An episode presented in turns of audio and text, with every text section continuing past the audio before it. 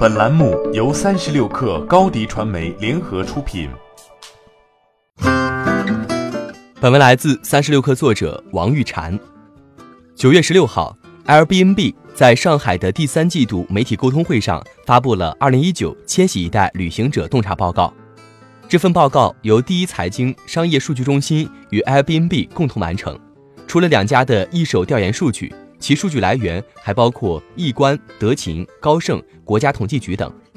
报告显示，二零一八年中国人均境内游达到四次，每百人出境游次数达到十点七次，居民人均可支配收入从二零一三年的二点六万元增长到了二零一八年的五点一万元。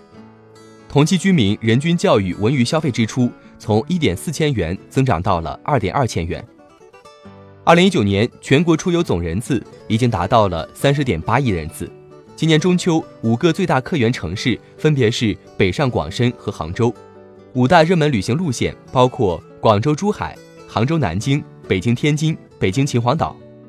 中国的千禧一代已经成为旅行市场的主力，在通过线上预订的旅行人群中占比接近八成。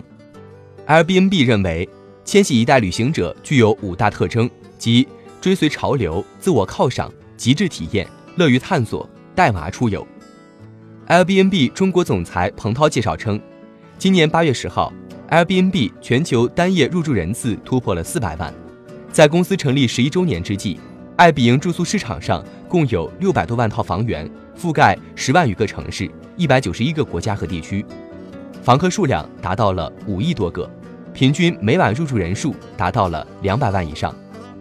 二零一七年，Airbnb 联合创始人兼首席战略官曾表示，中国在二零二零年有望成为 Airbnb 最大的客源国。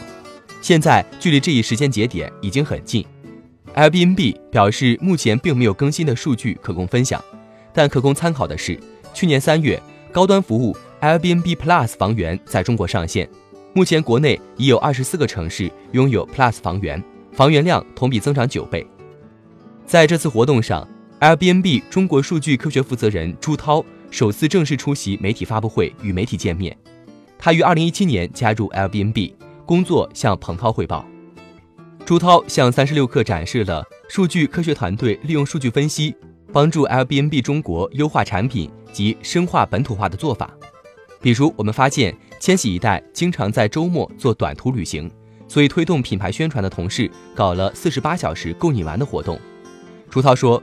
又比如，我们发现年轻人到了新城市后，并不急于签长期房租，而是更乐于边短期租房边找工作，所以推动产品部门的同事做出了中长租产品。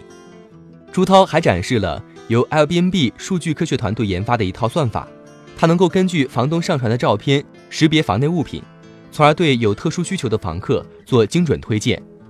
我们可以看出，与 Google Cloud 的算法相比，Airbnb 自己的算法。可以识别出更多的物体。欢迎添加 baby 三十六克 b a b y 三六 k r 加入克星学院，每周一封独家商业内参，终身加入学习社群，聊风口谈创业，和上万课友一起成长进化。高迪传媒，我们制造影响力。商务合作，请关注新浪微博高迪传媒。